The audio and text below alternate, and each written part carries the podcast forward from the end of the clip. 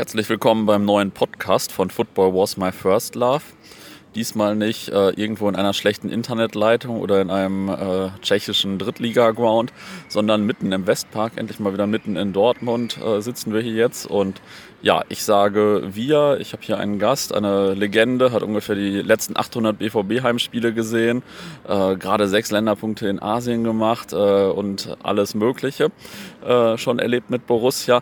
Er wurde letztens auch schon mal erwähnt von KJ Daniel, als es um den, den Erfinder von Keiner spielt so schön wie Amoroso ging, aber darum, darüber sprechen wir gleich nochmal. Ähm, ja, bekannt früher als Gewelsberger, würde ich sagen, mittlerweile eher als Moppel. Äh, Moppel, stell dich doch mal kurz vor. Ja, moin. Äh, schöne Grüße an euch alle, die hier Pinis Blog zu hören. Ja, die, die mich nicht kennen, ich bin Moppel.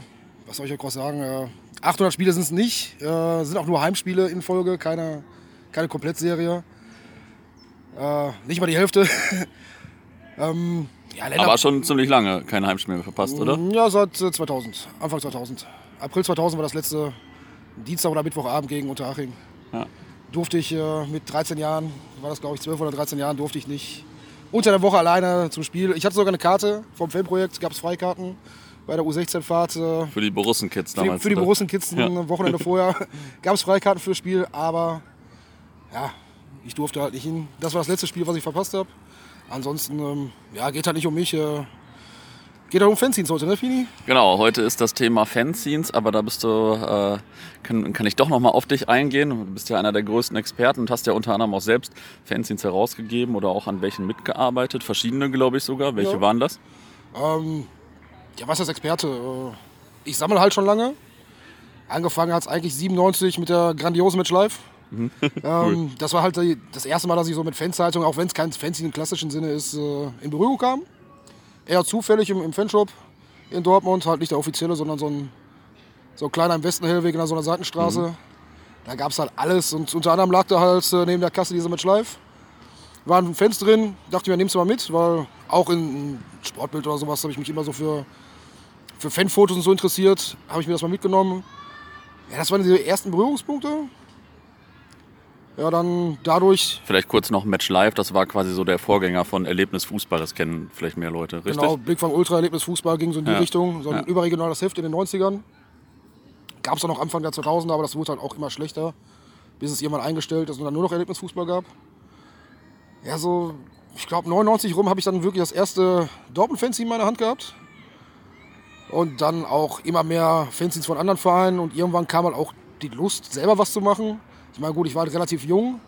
So Anfang 2000er gab es dann den ersten zaghaften Versuch, habe ich letztens beim Umziehen noch, äh, ist jetzt auch schon ein paar Jahre her, ähm, irgendwo in der Kiste im Keller müsste das liegen, ähm, so ein Heft gefunden, so ein Schulheft, wo ich Berichte handschriftlich vorgeschrieben habe, um die ja. hinterher am PC abzutippen. Weil ging halt in dem Moment schneller, als wenn ich da am Rechner gesessen hätte. Weil, ja, war halt Anfang 2000er so viel Computer Erfahren war ich damals noch nicht. Ja, ja. Klar, mit Word konnte ich umgehen. Oder was ist umgehen? Ich konnte auf Tastatur tippen. Da ist nie was raus geworden. Das erste Heft äh, war dann der Cowboy. Das kam 2003. Kam die erste Ausgabe raus mit ja, drei Heften insgesamt. Nummer 1 bis 3. Nummer 4 war auch quasi komplett fertig. Waren, ich glaube, 116, knapp 120 Seiten. Zu der Zeit, äh, die meisten Hefte waren so zwischen 40 und 60 Seiten. Ab und zu gab es ein bisschen dickerer. Also das wäre schon Schon richtig dickes Heft damals gewesen. Ja, ich hatte halt, war Schüler, kein Geld zum Kopieren. Die ersten Ausgaben, die ich gemacht habe, die konnten meine Eltern so ein bisschen schwarz auf der Arbeit, äh, beziehungsweise meine Mutter halt schwarz auf der Arbeit ein bisschen durch den Kopierer jagen. Ja, für die vierte Ausgabe, meine Mutter hat da nicht mehr gearbeitet, äh, der Kopierer stand nicht mehr zur Verfügung. Die vierte Ausgabe war dann, musste ich gucken, wie ich sie gedruckt kriege. Ja, ein Kumpel aus damaligen Zeiten hat die da mitgenommen, wollte sich äh, oder wollte mir die dann auf der Arbeit kopieren. Wurde dabei leider von seinem Chef äh, oh entdeckt. Somit mussten die paar kopierten Ausgaben geschreddert werden. Dann ging es weiter zu jemand anders, der mir die kopieren wollte. Ne? Ja, und irgendwann ist halt die komplette Kopiervorlage weggegangen und ähm, ja, ist halt nicht so wie heute, dass du alles auf Datei, äh, als Datei auf dem Computer hast. Ja. Sondern da wurde alles mit Schere und Prittstift, die einzelnen Seiten wurden gelayoutet, dann ausgeschnitten, in der richtigen Reihenfolge halt auf äh, neutrales weißes Papier geklebt, dass die hinterher auch die richtige äh, Seitenreihenfolge beim, beim Drucken hatten. Ja, dann gab es eine Zeit lang erstmal gar nichts, weil ich überhaupt gar keinen Bock mehr hatte. Nachdem, Der, eine Frage noch, der Cowboy, das war dein Heft, äh, aber das war jetzt nicht von, direkt von Desperados, obwohl das so eine Nee. kleine Anlehnung war, der Name wahrscheinlich, ne? ja, die, die Anlehnung, klar, es war halt eine Verarschung von Playboy. Ja. Da wurde der Cowboy rausgemacht, weil es halt äh, damals zu Death-Zeiten war. Ja. aber war von dir trotzdem das Heft, ne? Ähm, Ja, im Endeffekt war es von mir. Haben zwar, du hast auch mal, ich glaube für die dritte Ausgabe Ja, hast du auch ein paar Berichte aus ich- Italien und so Ah, beigesteuert. ja, okay. Wusste Also- ich gar nicht mehr. Nee, nee, doch. Äh, also es war nicht komplett von mir. Ich glaube, die erste Ausgabe, da war nur Gastbericht von Janni bei. Ich meine, das war das Spiel in Madrid, wo ich selber nicht war. ah, okay. Hm. Ähm, in der zweiten Ausgabe gab es auch ein paar, zwei, drei Gastberichte. Und die dritte Ausgabe waren dann ein paar mehr, Leute mehr. Das, weiß ich, vier oder fünf Leute haben dann Gastberichte, also der Hauptteil war von mir, vier oder fünf Leute haben dann Gastberichte reingepackt, unter anderem ja du. Und ähm, ja, die Ausgabe 4 war dann ja, schon sechs, sieben Leute, die da mitgeschrieben haben. Aber die ist ja leider nie rausgekommen. Ja. Ja, dann war halt, wie gesagt, erstmal ein paar Jahre kein Bock drauf, was Eigenes zu machen. Eigentlich hat es mir immer in den Finger gejuckt, ähm, aber dann kam halt zum Beispiel Death-Hefte unter uns und Desinteresse, wo ich ein bisschen mitgearbeitet habe. Jetzt nicht komplett selber, ich habe halt nur Berichte geschrieben oder halt Tüter das damals gemacht, ein bisschen mit dem Layout geholfen. Ja. Ansonsten, ähm, ja, auch mal für andere Hefte was geschrieben, zum Beispiel mal für, für Sonaro Spezial von Rapid. Mhm. Ah, cool. Äh, mit denen hatte ich halt früher so eine Tauschpartnerschaft. Und die haben mich dann mal gefragt, ob ich nicht Bock hätte, einen Bericht über Dortmund zu schreiben. Habe ich halt so einen allgemeinen Bericht über die Dortmunder Fanszene denen, denen geschickt, die sie dann auch abgedruckt haben, ein paar Fotos. Ja, ansonsten äh, hier und da mal Fotos für andere Hefte zur Verfügung gestellt. Ah, okay. Ja, und dann kam das irgendwann, auch Tüte wieder, war einer der, der ausschlaggebenden Punkte. Also die Zeit, als er richtig angefangen hat zu hoppen. Und Nils, damals schon einer der krankesten Hopper in Deutschland. Grüß dich, Nils, wenn du das hörst. Und Tüte war auch damals ein Dortmunder und Genau. äh, auch Hopper quasi äh, mit dem interessanten Spitznamen. Schöne Grüße nach Bangkok, diese. Ähm, ja, das war halt. Die, die waren halt viel unterwegs mit dem Hoppen. Ich war der, zu der Zeit BVB Allesfahrer und dann haben wir halt äh, gesagt, komm, wir machen neues Heft. Sämtliche Spiele vom BVB, da war halt bis zur A-Jugend, was nicht zeitgleich war, von den drei Mannschaften, oder Profis, Amateure, A-Jugend, war halt jedes BVB-Spiel drin. Teilweise ein bisschen unterklassig, oder was unterklassig nicht. Ähm, ja, keine Ahnung, ich glaube, U16-Bericht war mal drin, B-Jugendberichte, C-Jugend. Das war halt so die krankeste Allesfahrerzeit in Dortmund, wo wirklich jeder Ja. Scheiß besucht wurde. Waren wir ja mal mit 50 Leuten bei A-Jugend Auswärts da in Essen und Köln und so. Ja, Echt schon, echt schon nicht schlecht. war schon häufig, also war, Ja. war ein paar gute Sachen bei. Ja. Nee, äh, ich habe dann halt den Dortmund-Teil übernommen, Nils und Tüte quasi den Hopping-Bericht. Tüte, nee, Nils war das, ähm, der war gerade ein halbes Jahr in Südamerika, hatte dementsprechend natürlich auch gut was zu berichten. Tüte war quer durch Europa unterwegs. Ja, da haben wir dann insgesamt sieben Ausgaben rausgemacht vom Pfennigfuchser. Ich weiß nicht, ob ich schon gesagt hätte. Sieben ist ja krass für ein Fanzine.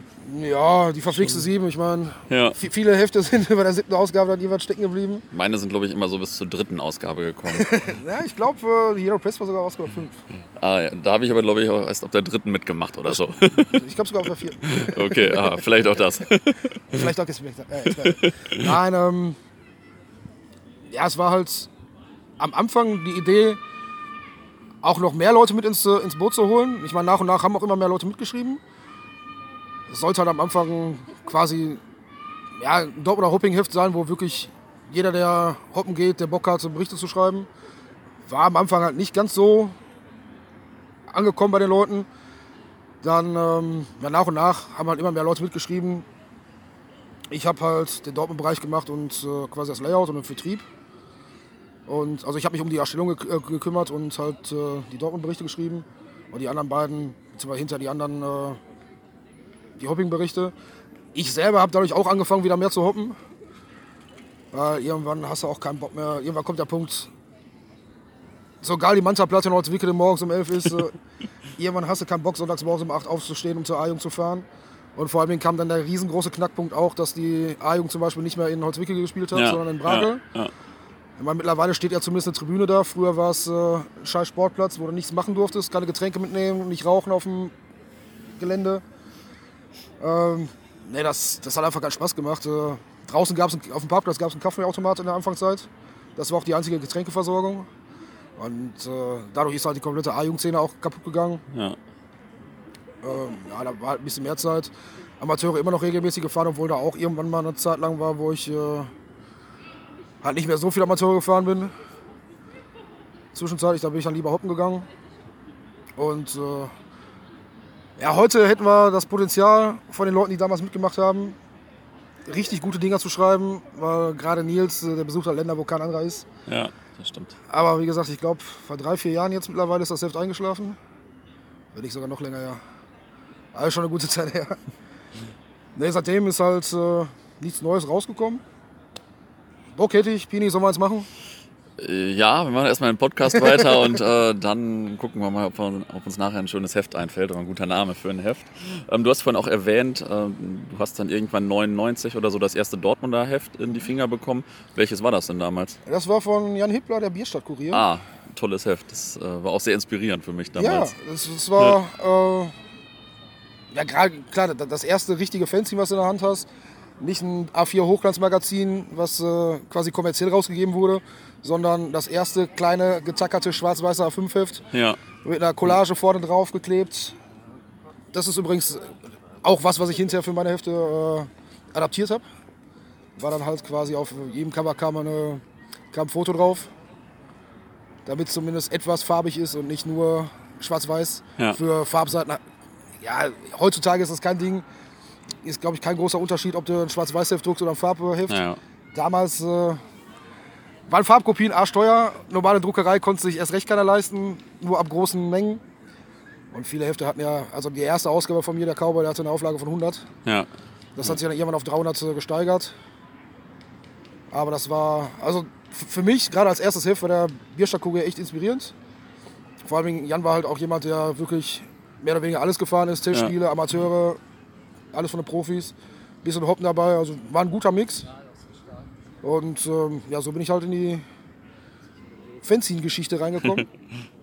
ja, nach und nach dann halt immer mehr Dortmunder Hefte, wobei es gab nie wirklich viele. Dafür habe ich mir dann nach und nach äh, versucht, halt die älteren Hefte vor meiner Zeit irgendwie zu besorgen.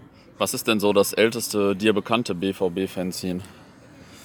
Das ist eine gute Frage. Also, ich habe mal bei, bei Yoshi in der Aufruhr, war mal eine, eine Fanzine-Aufstellung drin. Aufruhr ist eines, ein älteres Heft. Genau, äh, Aufruhr ist auch ein Heft aus den 90ern. Da gab es halt mal eine, ja, eine Aufstellung von den bisher existierenden Dortmunder Heften. Da wurde als ältestes Heft zumindest äh, ein ganz kurioser Name, das asoziale Nachrichtenblatt genannt. äh, muss wohl irgendwie aus der Anfangszeit von der Borussenfront gewesen sein. Ich habe leider nie ein Heft davon in den Finger kriegen können. Äh, muss ehrlich gesagt sagen, ich kenne auch keinen Sammler, der dieses Heft irgendwann mal ergattert hat. Ja, kenne ich auch nicht. Also dementsprechend kann ich nicht mal wirklich betiteln, ob es das Heft tatsächlich gab. Aber das scheint so zum Hören sagen das älteste Heft zu sein. Was ist denn das älteste in deiner Sammlung? Boah, das älteste in meiner Sammlung? Gute Frage. Ja, Da mir viele alte Hefte fehlen, ich glaube schon so einer der, der Drogenkurier-Ausgaben, so Mitte, Anfang Mitte 90er. Gab mal eine Ausgabe, wo er halt äh, Meister wurde. Ich glaube davor, also 94, 95 davor gab es glaube ich schon eine Ausgabe. Ich glaube, das dürfte so mit die älteste sein. Ah, So okay. 93, 94 rum. Okay, ja, nicht schlecht. Das ist ja auch schon ganz gut alt. ähm, wie viele unterschiedliche BVB-Hefte gab es denn so? Also wie viele Hefte und dann wie viele Ausgaben jeweils davon? Zeitgleich oder generell? Generell vielleicht allgemein. Äh, ich muss sagen, ich habe die noch nie gezählt. Aber ich würde mal sagen, so mir bekannt, zumindest Hälfte von Dortmundern, würde ich sagen, so an die 40. Das sind halt teilweise auch Kleinstausgaben von 30, 40 Heften oder so. Ich, ich, ich habe keine äh, Ahnung, Ja. was sie wirklich für eine Auflage haben. Ähm, die wirklich nur für einen internen Freundeskreis gedacht waren. Also die gar nicht großartig verkauft wurden. Ja. Äh, die man auch nicht kaufen konnte. Entweder hat man dann zugesteckt gekriegt oder nicht. Ich warte übrigens noch auf meine auf Ausgaben vom Knorkhaben, wenn du das hörst. äh, ja, also Auflage war natürlich komplett unterschiedlich. Damals in den 90ern, ja, das könnte auch noch einer der ältesten Ausgaben sein, die Bude. Die Bude war damals quasi das Fancy Nummer 1 in Dortmund in den 90ern. Hatte eine Auflage von 2000 Stück, ist halt regelmäßig auch erschienen. Das war halt wirklich ein Heft, was die komplette Dortmunder Fanszene damals äh, angesprochen hat. Dementsprechend auch eine hohe Auflage. Aber ansonsten, viele Hefte hatten natürlich äh, so im Kreis von 100 bis 300 Heften. Ich glaube, dass so fing das an, so geht das los. Das Hoppingheft von den TU-Leuten, was jetzt auch leider eingestellt wurde. hatte auch so an die 700, äh, also eine ziemlich recht hohe Auflage. 700, ist das richtig? Ich frage mal nach. äh, ja, ansonsten gut, die, die Gelbsucht von TU hatte natürlich eine relativ hohe Auflage. Ich meine auch Ja. immer so um die 1000. Oder ist das Tacheles? Aber ansonsten, die meisten Hefte waren halt kleine Hefte, die, die wirklich nur für, für einen kleinen Kreis äh, oder zum Tauschen gedruckt wurden. Also es war, ich glaube, da war keins wirklich bei, was über 500 Hefte hatte. Und wenn so ein Heft einmal erschienen ist, dann ist es im Durchschnitt, äh, gab es fünf Nummern, also fünf Ausgaben oder drei oder sieben. Von bis wahrscheinlich, ne? Von einer Ausgabe, danach nie wieder was, bis... Äh, Pini, kennst du dich aus, oder? Ja, ja, da fühle ich mich angesprochen. Du, du hast ja nur quasi den, den Ja, wir, haben Arbeitgeber dann, gewechselt. ja, wir haben dann fusioniert.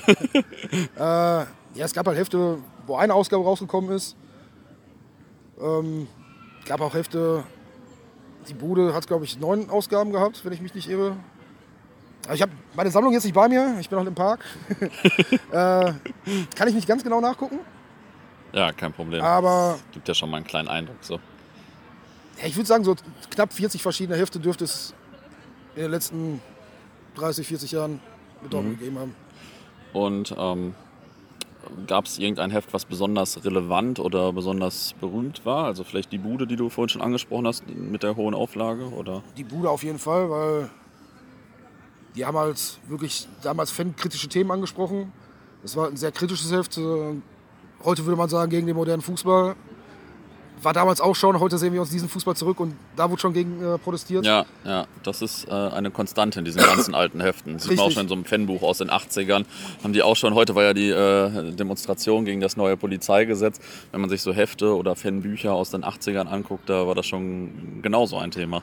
Das ist richtig. Ähm, roter Faden, komplett zeitloses Thema.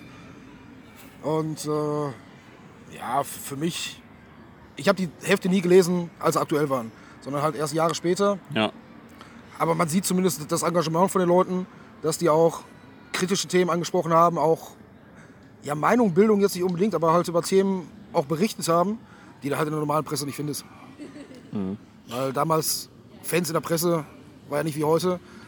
Heute ist auch nicht immer nur negative Berichte, es gibt ja auch, muss man sich raussuchen, aber es gibt ja auch ein paar positive ja, Berichte. ja. Aber damals Stimmt. war halt Fans in, in der Presse überhaupt kein, kein Thema, außer wenn mal irgendwie deutsche Hooligans in Samstag einge ja da musst du jetzt auch sofort dran denken. Ansonsten Ähm. wurde halt lieber Fußballfans berichtet. Ja, das war damals irgendwie sehr berühmt. Ich weiß nicht, ob das nicht sogar auf das Sportbild da vorne drauf war oder so. Auf jeden Fall war- hat das damals richtig Aufsehen erregt. Ähm, wer hat denn diese Hefte herausgegeben eigentlich? Waren das meistens Einzelpersonen oder Fangruppen oder ein Zusammenschluss von Leuten, nenne ich es mal? Komplett unterschiedlich. Also es gab halt Einzelpersonen. Ich habe ja quasi auch als Einzelperson angefangen und habe dann nach und nach ein paar Leute gehabt, die für mich mitgeschrieben haben. Es gab Fanclubs, die das Heft rausgegeben haben. Das sind mir, ja, zum Beispiel der Rückpass von, von den Revierfreunden fällt mir da ein.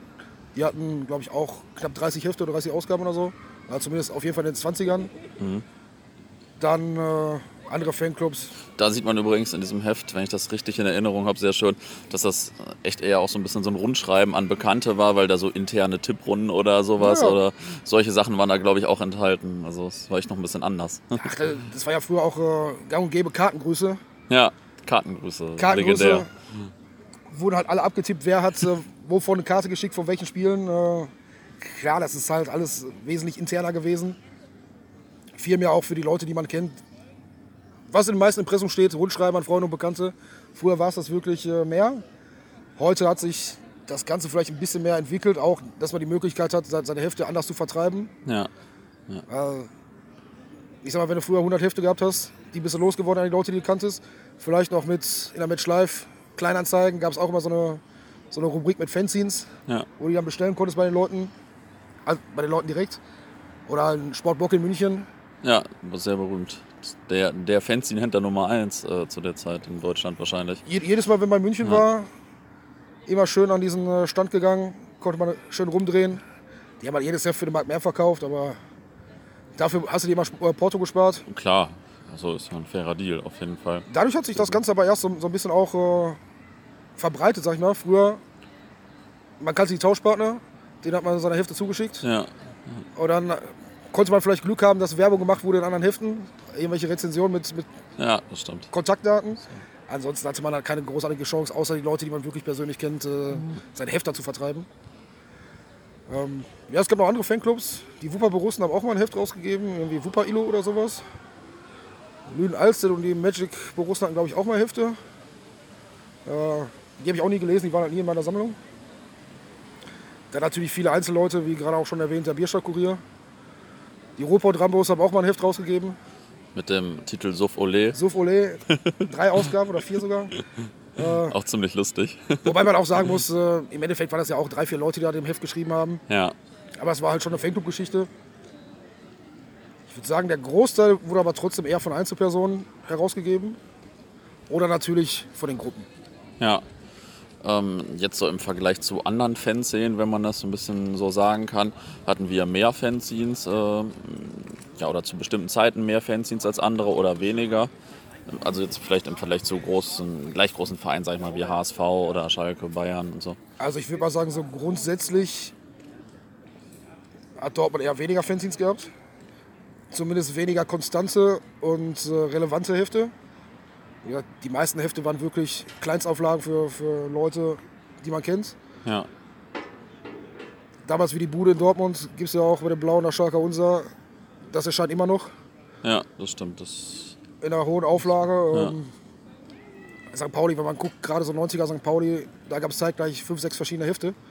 und alle in relativ hoher Auflage auch. Alle hohe Auflage, gute Qualität. So, sowas gab es in Dortmund halt nicht. Dann, Ja.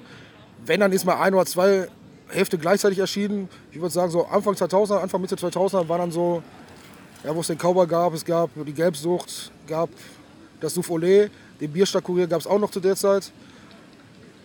Ich glaube, das war so mit vier Heften gleichzeitig schon das, das Ultimo. Vielleicht in den 90ern noch, wo halt mehrere Hefte gleichzeitig, also so 97, 98 rum, wo mehrere Hefte gleichzeitig waren. Aufruhr, was gab es noch? Mr. Bombastic. Ich glaube, das Moin, das war doch früher. Moin war eher so End, Anfang also, 90er. Ja, genau, Anfang 90er, Ende 92, 80er. 93 rum. Ja. Nee, äh, also grundsätzlich war Dortmund nicht so relevant in der, in der Fanzine-Landschaft in Deutschland. Da gab es dann andere Vereine, gerade auch Bayern oder sowas, die wesentlich mehr und konstanter waren. Aber ja, Nummer eins, was das angeht, dürfte immer noch, oder schon immer St. Pauli gewesen sein. Da ist dann halt auch der, der alternative Touch äh, durchaus zu erkennen. ja, ja, klar, das, das stimmt. Da sind halt äh, Fanzines äh, gesellschaftlich anders anerkannt als in Dortmund. Ja, Dementsprechend, ja, bis auf die Bude gab es halt, ja, und jetzt halt die, die Hälfte von TU, gab es halt nie welche in großer Auflage. ja. Ähm, wovon hing denn deines Erachtens ab, ob in Dortmund gerade Hefte erschienen oder nicht? Ähm, lag das einfach daran, ob sich da gerade ein paar Leute zusammengefunden haben oder einer einfach angefangen hat? Oder, oder gab es da irgendwie manchmal einen Auslöser? Oder Auslöser gab es zumindest, äh, dass ein Heft nicht mehr existierte. äh, wären wir auch wieder bei Thema von heute Mittag. Repression. Also ich weiß, dass zumindest ein Heft eingestellt wurde wegen Stadionverbot. Aha. Ansonsten Hefte, die entstanden sind. Also ein Heft ist mal entstanden, kurz vor der, bevor Borussia Dortmund an die Börse gegangen ist, kurz vor der Mitgliederversammlung. Das war das beste Heft überhaupt.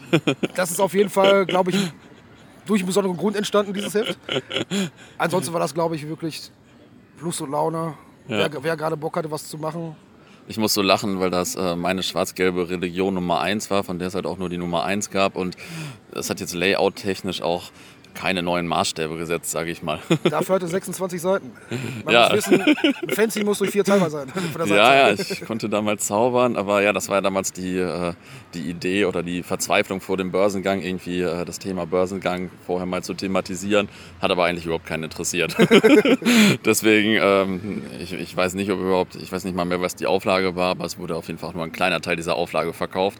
Gott sei Dank im Nachhinein, ich bin froh, dass nicht alle ein Heft davon haben. Freut mich aber, dass du eins hast. So schlimm war es auch nicht. Ähm, gibt es denn eigentlich so weniger Hefte, quasi seit es das Internet oder Facebook gibt? Ich meine, durch das Internet ist ja auch schwarzgelb.de entstanden als großes Internet-Fanzine, wobei die auch mal Printausgaben gemacht haben, vereinzelt. Aber es ist natürlich so schon auch ein ziemlich großes Internet-Fanzine im Vergleich auch zu Ja, anderen klar. Vereinen. Also die, die Printausgaben, die waren ja nicht wirklich relevant. Das war ein nettes Gimmick. gerade Ja. für Sammler. Aber im Endeffekt, äh, Schwarz-Gelb läuft ja alles übers Internet. Die Berichte, die in den Printausgaben waren, waren in ähnlicher Form auch schon mal online. Äh, die nicht sogar kurz vorher direkt online waren. Bin ich mir jetzt aber nicht sicher. Ja. Ähm, Schwarz-Gelb hat vielleicht damals die Rolle von der Bude übernommen. So als Online-Fanzine, halt nur nicht mehr in, in Papierform. Ja. Aber ansonsten, ja, ich weiß nicht. äh, Ich meine, Fanzines gibt es immer noch. Fanzines gab es die ganze Zeit, obwohl ein paar Jahre in Dortmund relativ ruhig war, wo es auch halt das Internet schon gab. Also dieses Papierding hat sich ja trotzdem irgendwie noch äh, erhalten. Ja, irgendwie lieben das die Leute, also inklusive uns beiden zum Beispiel immer noch, ne? So ein, Ja, so ein schönes, ausgedrucktes Heft. Ich lese halt lieber was, was ich in der Hand habe, als äh, am, am Bildschirm. Das ist, Ja. kannst dich schön hinlegen dabei, legst dich ins Bett, legst noch ein paar Seiten. Nimmst mit dem Flieger, Gibt es denn aktuell noch ein Heft eigentlich in Dortmund? Ja, das Tacheles von, von TU. Ist jetzt die erste Ausgabe rausgekommen. Ich schätze mal jetzt, äh, Ausgabe 2 ist in Planung. Wird dann, denke ich mal, Anfang der, der Saison rauskommen. Ansonsten ist halt aktuell Ebbe. Ja. Sehr gutes Heft, halt, dass äh, so fängt das an, so geht das los. Aber der Layouter ist halt jetzt beim Tacheles äh, involviert. Ah, okay. Und dementsprechend äh, fehlten halt die Leute, äh, ist wohl ein bisschen auch eingeschlafen. Ich kenne es selber, wenn mehrere Leute an einem Heft werken, ist es halt immer doof, den Leuten hinterher zu laufen. Dann der kommt nicht aus dem Quark, dann der nicht. Im Endeffekt zieht man sich gegenseitig runter. So in etwa ist es wohl auch jetzt, äh, eben so fängt das an, so geht los passiert. Man hat ja schon in der letzten Ausgabe gesehen, Bericht entfällt, Bericht entfällt. Man hat ein paar Spiele, ja, meistens, klar, das waren bedeutungslose Heimspiele oder sowas, aber da hat halt keiner Bock mehr, irgendwie einen Bericht nachzuschreiben. Ja. Aber definitiv, ja, diese Heimspielberichte waren früher schon Ja, ja, äh, hart zu schreiben. aber, aber grundsätzlich hochklassiges Heft. Äh, Top 3 in Deutschland auf jeden Fall. Schade, dass das eingestellt wurde. Jetzt haben wir ja so, einen, so, so kurz ein bisschen über die Fanzine-Szene in Dortmund diskutiert und einen kleinen Überblick gegeben. Ich habe hier auch mal noch drei Hefte mitgebracht, die, die wir vielleicht einmal so in Kürze vorstellen. Ich reiche dir hier mal das erste rüber. Ja.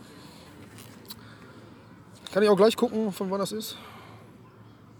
Eines der Hefte, die ich vorhin meinte. Das ist von Herbst 1994, das du in der Hand hast. Das Genau. habe ich nämlich schon mal nachgeguckt. Sicher. Ja, äh, achso, ich fange an. Ja, Ich habe gerade den Drogenkurier vor mir, den habe ich vorhin ja auch schon mal erwähnt, als wohl vielleicht einer der ältesten Hefte, die ich bei mir in der Sammlung habe. Das ist halt äh, angefangen Juli 94, also quasi top aktuell. Wir haben jetzt auch Juli. Und geht halt bis Oktober 94. Insgesamt, ich finde, das ist eigentlich ein gutes Beispiel für die Hefte damals. Also ich zähle jetzt nicht nach, aber ich schätze, das sind so knapp 40 bis 50 Seiten. Komplett schwarz-weiß durch den Kopierer gejagt. Hier waren die schon relativ zeitmodern, sag ich mal. Das Heft ist auf jeden Fall mit dem Computer gemacht.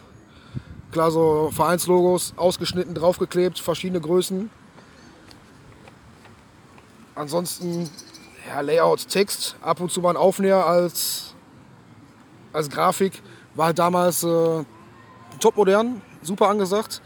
Da halt, es gab nicht so viele Aufkleber oder Grafiken. Da wurden halt öfter mal gerade Fanclub-Aufnäher und sowas als Layout-Material benutzt. Ja, ein paar Fotos sind drin. Klar, Kopierqualität jetzt nicht ganz so groß. Ah, nee, die Ausgabe ist das nicht. Vom Inhalt her, ich kann das Heft natürlich nicht so schnell lesen, aber das habe ich natürlich schon vorher gemacht. ich dachte, du kennst es auswendig vielleicht. Nein, nein, auswendig nicht. Nein, das ist, Heft ist von zwei Personen, die heutzutage auch immer noch zu Borussia fahren. Ja, sehr beeindruckend. Genau, Peter Treptow und Ralle Witzel. Nach wie vor bei fast jedem Spiel zu sehen. Ähm, ja, die haben sich halt damals zusammengetan, zwei verschiedene, also die waren nicht mal in einem Fanclub.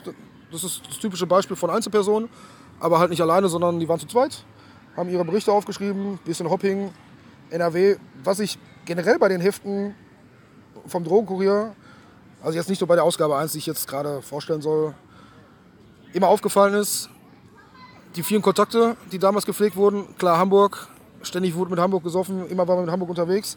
War halt die Freundschaft Nummer eins, so Mitte 90er. Allerdings auch Sachen wie 1860 und vor allem in Karlsruhe, Ja, was heutzutage kaum einer mehr weiß, dass es kurz mal in den 90ern auch mit Karlsruhe ganz gute Kontakte gab, bis dann Andreas Möller sich hat äh, fallen lassen. Die Schwalbe kennt jeder, sollte jeder kennen. äh, ja, dadurch ist das Ganze ein bisschen dann total kaputt gegangen. Aber die Leute, die das Heft rausgegeben haben, waren zum Beispiel Leute, die halt ziemlich gute Kontakte nach Karlsruhe hatten. Und das fand ich halt ziemlich interessant. Eine Freundschaft, die ich persönlich so gar nicht kannte, außer vom Freundschaftsschal her. ja aber Schals gab es viele, aber Genau. da war dann auch wirklich mal was dahinter. Genau, Ja. wo wirklich was dahinter steckte und vor allem ja auch Leute, die, die aktiv gefahren sind. Das war bei, bei Karlsruhe waren es genau die, so- also auch solche Leute. Waren jetzt nicht irgendwelche Kunden, die sich da einmal im Jahr sehen, wenn sie in Freiburg spielen oder sowas. Ja. Ich nehme hier mal das zweite Heft und äh, das ist, äh, das heißt Aufruhr, wo hast du ja vorhin auch schon genannt, Nummer 3 und steht schon vorne auf der Titelseite trotz Verbot nicht tot. also durchaus ein bisschen äh, provokant auch. Äh, ich weiß gar nicht, was da so der Hintergrund war. Erschien, Ich glaube, das habe ich vorhin mehr oder weniger so gesagt. Genau, aber du Das hast äh, das Heft dazu nicht genannt. Nein, das stimmt. Ähm, äh, genau, also ähm, das war das Nummer 3 aus dem Februar 1999 ähm, und genau, jetzt gibt es hier ein Vorwort, gibt äh, Spiele vom, aus dem zweiten Halbjahr 98, hier zum Beispiel Testspiel beim FC Brügge und äh, ein Freundschaftsspiel beim SV Breinig, ganz gut SV Breinig äh, gegen BVB 06 oder 07 oder. Also da war das äh, Endergebnis gar nicht so ganz klar und man konnte es natürlich damals auch nicht so im Internet nachgucken. Videotext. Ja, ich weiß jetzt nicht, ob der Videotext damals über SV Breinig berichtet hat, aber äh, theoretisch äh, war das damals auf jeden Fall noch ein wichtiges Medium. In der, in der Sommerpause war der Videotext immer ganz gut, um Testspiele zu finden. Ja, das stimmt, das stimmt. ja, die Zeiten ändern sich. Ähm, genau, hier gibt es noch BVB Amateure. Hier sieht man auch schon, die sind so die ersten äh, ja, Banner, würde ich sagen, eingebunden. Bomben auf Ähm, Amsterdam. Genau, oder hier Kommando Cannstatt äh, vom VfB Stuttgart damals schon, 98 Kommando Cannstatt, also auch früh dabei die Stuttgarter. Genau, dann sind hier weiter einige Testspiele, äh, einige, einige äh, Hopping-Spiele von unterklassigen Vereinen, Beckbeck Beek gegen RWE oder Eisenhüttenstadt gegen FC Berlin. Und äh, ja, Freundschaftsspiel TSV Handschuhsheim gegen BVB, auch ein Spiel, was man wahrscheinlich gesehen haben muss. Und genau, so geht das hier die ganze Zeit weiter. Hier gerade schon Presseschau äh, über, ja, äh, eigentlich auch schon wieder äh, das Thema Polizei, würde ich sagen. Und ja, so geht das hier Verein. weiter. Ähm, hier geht es noch um ein Fa- Thema Fanprojekt. Ähm, allerdings ein anderes Fanprojekt. Hier Hopping in äh, Frankreich, also Belgien, Frankreich waren damals, oder Holland, waren ja damals auch schon so interessante Auslandstouren, als es noch nicht so Billigflieger und so überall hingab. War das so, äh, waren das so die ersten Länder, die man so bereist hat als Hopper? Das stimmt, aber interessant ist halt äh, auch relativ, weil eigentlich ist mal hingefahren, weil es um Ecke war. Ne? Ja, genau, aber, aber ich, Belgien war vielleicht mal interessant, die aber ersten Male war es auf jeden Fall interessant, Aber. Hollands- Wobei Belgien nach wie vor cool ist. Holland war ja nie interessant. Ne? Ja, äh, ich, ich weiß nicht, ob es am Anfang auch schon so, äh, so normiert war, sage ich mal, wie später. Äh, oder ob das nicht erst nach der äh, EM da kam und so. Ich, ich glaube, vorher war es vielleicht noch ein bisschen interessanter da. Also auch von Stadien her. Ähm, genau, gibt es hier noch eine Presseschau und äh, Neues von der Tuberkulosefront. Und ähm, ja, natürlich die am Ende natürlich die genannten Grüße an verschiedene Gruppen, an verschiedene Fanclubs wie Jedes Krom- gute Heft muss Grüße haben. Krombacher Freunde, Ambassadors, Borussenbulls, Wittener Wölfe, Datteln, verschiedene Fanzines, unter anderem auch Yellow Press, äh, das ja später mit Schwarz-Gelbe Religion Nummer 1 fusioniert ist quasi und verschiedene Leute, die hier zum Teil auch noch fahren. So, das dritte Heft, äh, wo kommst du jetzt wieder? Ja gut, ähm, was ich jetzt in der Hand habe, das ist ziemlich alt. Äh, müsste auch von 1990 sein, kann das sein? Sommer 1990, Sommer ja. 1990. Nummer 5 damals übrigens schon. Nummer 5. Von Südkurve aktuell heißt es. Genau, äh, das Heft ist die Südkurve aktuell. Sehr interessant, dass es Südkurve hieß, oder? Genau, Südkurve eigentlich äh, wurde in Dortmund nie Südkurve benutzt. Warum das Heft trotzdem was macht, keine Ahnung. Äh, den Herausgeber kenne ich nicht. Kommt aus Lünen. Ähm, ich muss sagen, ich habe das Heft selber nicht in meiner Sammlung. Ich habe es mal gelesen. Deshalb inhaltechnisch kann ich jetzt nicht so viel sagen. Gucken wir mal durch. Ja, ein paar Bundesligaspiele. Dortmund gegen Dynamo Berlin in Lünen. Gut, das war jetzt nicht Bundesliga. Scheint ein Testspiel zu sein. Dortmund gegen Leverkusen. Dortmund gegen Bremen. Fun for Fans. Vom Fanprojekt und äh, Dortmunder Dappbrauerei gab es mal so, ein, so eine Fanaktion. Stiftung Zientest äh, fand ich immer sehr gut. Weil gerade früher war halt ja, der, der einfachste Weg, über Neuerscheinungen oder überhaupt über andere Hefte in Erfahrung zu kommen. Dadurch, dass Werbung gemacht wurde in den Fanzines für andere Hefte, ist irgendwann mal ziemlich eingeschlafen. Das gab es irgendwann kaum noch. In den letzten Jahren ist es wieder mehr geworden, dass andere Fanzines rezensiert werden oder generell teilweise auch nur die Kontaktdaten. So war es damals, heute schon ein paar Worte. Finde ich ganz cool, dass sich das äh, so entwickelt hat. Ich habe immer Fanzine-Vorstellungen gemacht in meinen Heften. Ja, dann Fandelegentagung. Super Ding. Früher immer mit Michael Mayer. Das ist interessant, dass die auch schon 1990 gab. Ne? Genau. Die gab es auch noch bis in die 2000er rein. Aber oftmals waren die Leute auch einfach nur wegen Freibier und Erbsensuppe da. Also auf den der Handvoll Fandelegentagungen, die ich noch mitgemacht habe, äh, wurde eigentlich nie was besprochen, sondern einfach nur eine Selbstbeweihräucherungsshow von Michael Mayer, wie gut dann alles läuft. Aber damals war halt auch noch keiner großartig organisiert, dass da irgendwie jemand dann mal wirklich Takt gesagt hat. Ja. Das kam dann erst ein bisschen später, als die Fandelegentagung dann auch aufgelöst wurde. Gab irgendeinen Ersatz, aber da bin ich mir. Das war auf jeden Fall noch vor der, vor der Fanabteilung, glaube ich. Ja, das ging dann so ineinander über, glaube ich, dass dann eigentlich die Fanabteilung das ein bisschen übernommen hat mit den Abteilungsversammlungen. Und die waren ja auch zum Teil Genau. nicht nur Abteilungsversammlungen, sondern für alle Fans auch offen. Ja. Ja, hier, äh, Kleinanzeigen gibt es auch. Kleinanzeigen sind kostenlos. Rülps wird dir vorgestellt. Fanzine von 1860. Davon habe ich auch mindestens eine Ausgabe zu Hause, oder hatte ich zumindest. Und auch ganz amüsant. Ja, ansonsten ein paar Fanzines, die sich hier vorstellen. Immer noch zu haben ist der Aufkleber Alkoholigans Dortmund für eine Mark plus 60 Pfennig Rückporto. HSV Fanclub aus Altena sucht Mitglieder. Suche Aufkleber. Wie man sieht, auch damals waren Aufkleber schon ein kleines Tauschmittel. Ja. Aufnäher verkaufen. Ja, ansonsten, hier ist jetzt zum Beispiel überhaupt kein Hopping drin. Oh doch, ein Spiel. Bochum gegen Saarbrücken. Und Vielleicht lag das aber da, auch- Genau, da steht schon irgendwas von bekannten Dortmundern. Genau. Also das lag, glaube ich, daran, dass da auch zu Saarbrücken Kontakte her Da, damals gab es gute, Zeit. gute Kontakte zu Saarbrücken. Also quasi Freundschaftsbesuch. Ganz zum Schluss des Heftes äh, bekommt man noch einen Bericht über, äh, nicht direkt über Italien 90. Ist zwar die Überschrift, aber es geht nicht direkt um Live-Berichte von der WM, sondern eher wird sich ein bisschen darüber ausgelassen, dass die deutschen Hools da ein bisschen gerockert haben. Das war auch mal so eine Sache. Du hast halt früher Hefte gehabt, wo du direkt sehen konntest, sind das jetzt mehr oder weniger normale Leute, normal aktive Fans oder haben die auch ein bisschen Bock auf Gewalt. Das war in den Heften immer eigentlich deutlich rauszulesen. Ja, ja, das stimmt. Das war schon einigermaßen getrennt. Ähm, ja, zum Abschluss oder zumindest Abschluss für dieses Mal habe ich noch zwei Fragen. Die erste, gibt es denn Hefte, die dir noch fehlen oder die du unbedingt suchst? Also mir fehlen noch eine ganze Menge Hefte. Ich habe mir ein relativ gutes Archiv aufgebaut mittlerweile. Aber also gerade Hefte vor 95 sind halt schwer ranzukommen. Ja, Wenn mal was bei eBay ist oder sowas drin, schlage ich auch zu. Aber viele Hefte fehlen noch. Je älter, desto besser. Wenn ihr irgendwann was übrig habt zu Hause, bevor die irgendwie auf dem Dachboden in ihrer Kiste rumfliegen, meldet euch bei Pini. Ich nehme die gerne entgegen. Bei mir sind sie guten Händen, die kommen ins Archiv. Ich möchte das äh, irgendwann mal so lückenlos wie möglich haben. Und wenn ihr das Heft zweimal habt, dann ist es auch interessant.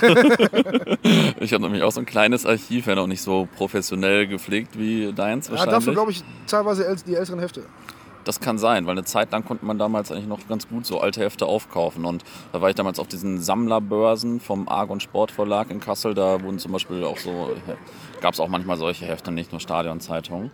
Ähm, ja, und jetzt die Abschlussfrage. Wie war das denn damals jetzt eigentlich mit Keiner spielt so schön wie Amorose, was äh, KJ Daniel in dem ersten Podcast erwähnt hatte? Ja, eigentlich wurde die Geschichte halt komplett, äh, wie sie war, so erzählt. Tischspiel Salon. Freitags abends meine ich, äh, ja, freitagsabends. ja, zum Start ins Wochenende gönnt man sich da mal ein Sixpack vorm Spiel auf dem Weg dahin. Und weil man sagen muss, dass Iserlohn auch, äh, ich sag mal, nicht mal eine Stunde entfernt ist mit dem Auto. Ja, dann ist ein Sixpack doch angemessen. 0,3 Flaschen. Ja, okay. Kann auch Krefeler gewesen sein, keine Ahnung. Ähm, ja, bei dem Spiel irgendwann hat es halt äh, ein bisschen gewirkt. Und aus Lust und Laune irgendwie kam die Melodie halt äh, ins Ohr. Ich glaube, die lief vorher im Auto auf dem Weg dahin vom Mendocino. Ja, da ist dann irgendwann halt, äh, dieses Amoroso-Lied draus entstanden. Am Anfang, es gab ja keinen richtigen, wirklichen Text. Das ist dann so Spaß, auf, auf diversen Partys wurde das gesungen, aber halt auch nie wirklich beim Fußball. Bis ja, in der Winter oder kurz vor der Winterpause hat Dortmund in Köln gespielt und Amoroso musste verletzungsbedingt äh, raus. Und da hat plötzlich der ganze Block das Lied gesungen und ich dachte mir, ey, woher kennt der Großteil der Leute das? Krass, das wusste ich gar nicht mehr so genau. Weil das halt ein komplett äh, kleiner Kreis war vorher, wo das Lied halt verbreitet war. Ja, plötzlich singt ja, nicht der ganze Block, äh, aber schon so drei Viertel des Blocks in Köln singen das Lied, da habe ich mich natürlich gefreut. Letzter Spieltag dann Meisterschaft gegen Bremen. Vorm Spiel wurde, ich dachte, Mendocino angestimmt oder eingespielt von der, von der Stadionregie. Ja, und plötzlich ist das halt das Amorose-Lied auf CD gebrannt, was es danach zu kaufen gab. Und hast du dich geärgert, hast dich gefreut, fandest du es einfach lustig? Am, am Anfang habe ich mich geärgert, danach war ich ein bisschen angepisst, aber nein, halt einfach nur, dass, dass jemand mit seinem geistigen Eigentum, obwohl es eigentlich Schwachsinn war dazu, das, das ist ja das noch Schlimmere daran, Ja. dass jemand mit seinem geistigen Schwachsinn noch Geld macht. äh, ja, fand ich jetzt nicht so cool in dem Moment. Aber im Endeffekt, äh, Amorose war vielleicht das erste Lied, aber bei weitem nicht das beste Lied. Dafür wurde es aber auf CD gebrannt. Ja, genau. Das Besondere war eigentlich, dass das äh, Lied so bekannt wurde und auf CD gebrannt wurde. Eigentlich hast du ja wahrscheinlich so auf fast jedes Lied, das man so kennt, glaube ich, äh, so zwei, drei BVB-Versionen. so nehme ich es auf jeden Fall mal wahr. Manchmal schon, also ma- macht mir halt Spaß, da ein bisschen rumzutexten. Klar, manchmal ist es auch einfach vom Inhalt her genau dasselbe, nur auf eine andere Melodie. 95% schaffen es eh nicht irgendwie ins Stadion oder mehr als einmal gesungen zu werden. Irgendwo im Zug, auf einer Fahrt oder mal im Bus, so, aber macht halt Spaß, ne? ja, Ab und zu ist auch was Gutes dabei, was hängen bleibt. ja, definitiv, definitiv. Ja, cool. Dann äh, freuen wir uns entweder auf das nächste Lied von dir oder auf den nächsten Podcast mit dir. Mal schauen, was wir dann machen. Auf jeden Fall schon mal vielen Dank und ja, wir trinken jetzt vielleicht noch unser Bier zu Ende. Prost, ne? Mach's gut.